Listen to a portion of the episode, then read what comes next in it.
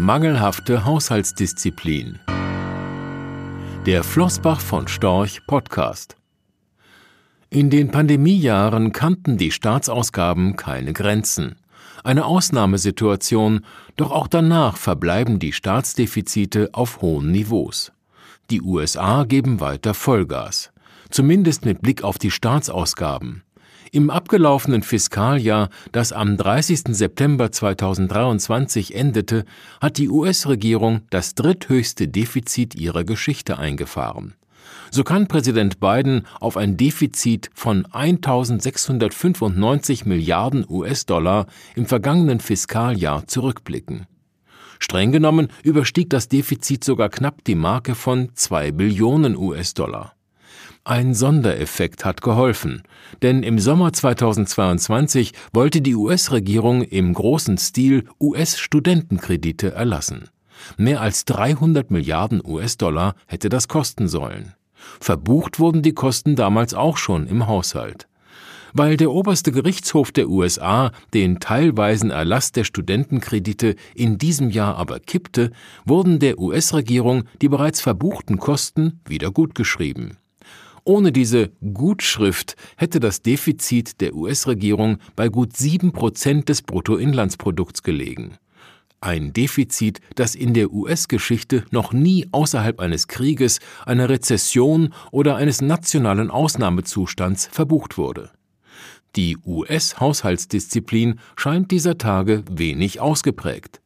Wie sieht es in Europa aus? Der alte Kontinent steckt tief in den roten Zahlen. Die durchschnittliche Staatsverschuldung der Euro-Staaten lag Ende vergangenen Jahres bei 91,5 Prozent des Bruttoinlandsprodukts BIP. Sechs Euro-Staaten weisen sogar eine Staatsschuldenquote von mehr als 100 Prozent des BIP aus.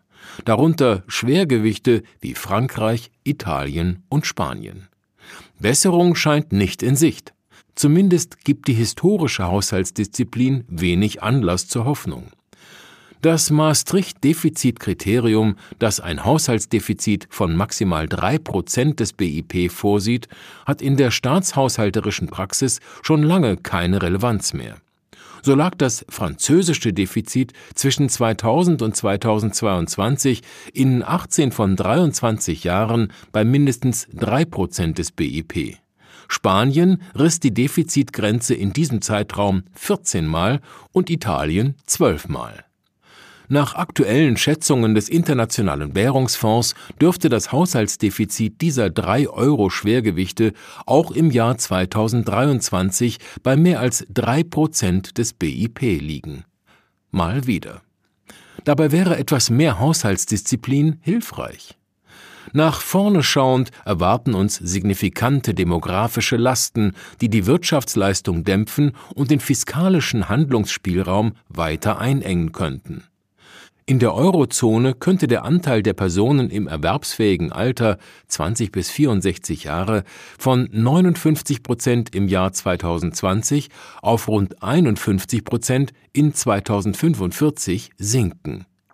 Weitere Ausgabenblöcke dürften zur Belastung werden.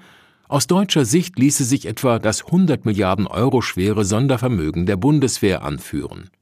Es lässt sich nicht beschönigen. Die Aussichten für die Staatsfinanzen in der Eurozone bleiben mau.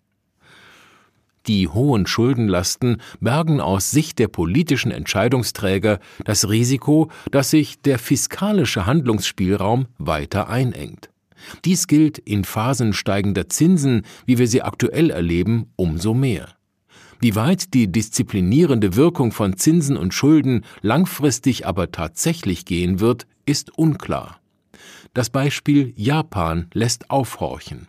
Japans Staatsschulden dürften Ende dieses Jahres bei rund 1500 Billionen Yen, knapp 10 Billionen Euro, beziehungsweise mehr als 250 Prozent des japanischen BIP liegen. Japans Finanzminister stört das allerdings wenig. Sie schöpfen seit Jahrzehnten aus dem Vollen. So lag das jährliche Primärdefizit Japans, Staatsdefizit vor Zinskosten, in diesem Jahrtausend bei durchschnittlich 4,9 Prozent des BIP. Das funktioniert dank der freundlichen Mithilfe der Bank of Japan. Japans Notenbank hielt mit 591 Billionen Yen zuletzt knapp 40 Prozent der japanischen Staatsschulden. Zudem limitieren Japans Notenbanker noch immer das Renditeniveau japanischer Staatsanleihen.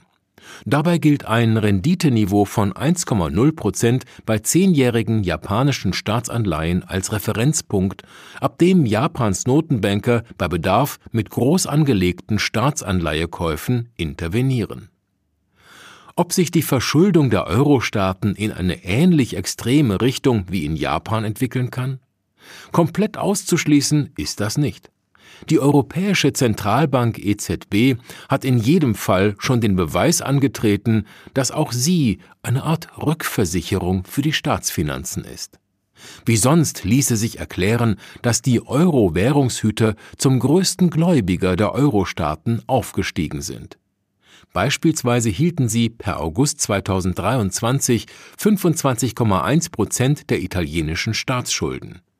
Auch wenn wir derzeit eine Phase höherer Zinsen im Euroraum sehen, eine historisch mangelhafte Haushaltsdisziplin und wachsende demografische Belastungen sprechen langfristig dennoch dafür, dass die Staatsfinanzen dauerhaften geldpolitischen Geleitschutz benötigen. Die Zeiten einer restriktiven Geldpolitik dürften demnach endlich sein. Rechtlicher Hinweis diese Publikation dient unter anderem als Werbemitteilung. Sie richtet sich ausschließlich an deutschsprachige Anleger mit Wohnsitz bzw. Sitz in Deutschland, Österreich, Luxemburg und in der Schweiz. Die in dieser Veröffentlichung enthaltenen Informationen und zum Ausdruck gebrachten Meinungen geben die Einschätzungen von Flossbach von Storch zum Zeitpunkt der Veröffentlichung wieder und können sich jederzeit ohne vorherige Ankündigung ändern Angaben zu in die Zukunft gerichteten Aussagen spiegeln die Zukunftserwartung von Flossbach von Storch wider, können aber erheblich von den tatsächlichen Entwicklungen und Ergebnissen abweichen. Für die Richtigkeit und Vollständigkeit kann keine Gewähr übernommen werden. Der Wert jedes Investments kann sinken oder steigen, und Sie erhalten möglicherweise nicht den investierten Geldbetrag zurück mit dieser Veröffentlichung wird kein Angebot zum Verkauf, Kauf oder zur Zeichnung von Wertpapieren oder sonstigen Titeln unterbreitet. Die enthaltenen Informationen und Einschätzungen stellen keine Anlageberatung oder sonstige Empfehlung dar. Sie ersetzen unter anderem keine individuelle Anlageberatung. Angaben zu historischen Wertentwicklungen sind kein Indikator für zukünftige Wertentwicklungen diese Veröffentlichung unterliegt Urheber Marken und gewerblichen Schutzrechten. Eine Vervielfältigung, Verbreitung, Bereithaltung zum Abruf oder Online-Zugänglichmachung, Übernahme in andere Webseite der Veröffentlichung ganz oder teilweise in veränderter oder unveränderter Form ist nur nach vorheriger schriftlicher Zustimmung von Flossbach von Storch zulässig ein umfangreiches Glossar zu Themen und Begriffen finden Sie auf www.flossbachvonstorch.com/glossar/. Diese Veröffentlichung unterliegt Urheber-, Marken-, gewerblichen sowie wettbewerbsrechtlichen Schutzrechten. Copyright 2020 Flossbach von Storch. Alle Rechte vorbehalten